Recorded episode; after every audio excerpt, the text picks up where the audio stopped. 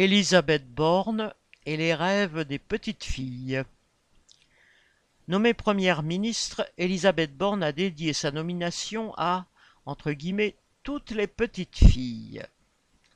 Allez au bout de vos rêves. Rien ne doit faire cesser le combat pour la place des femmes dans notre société, a-t-elle ajouté.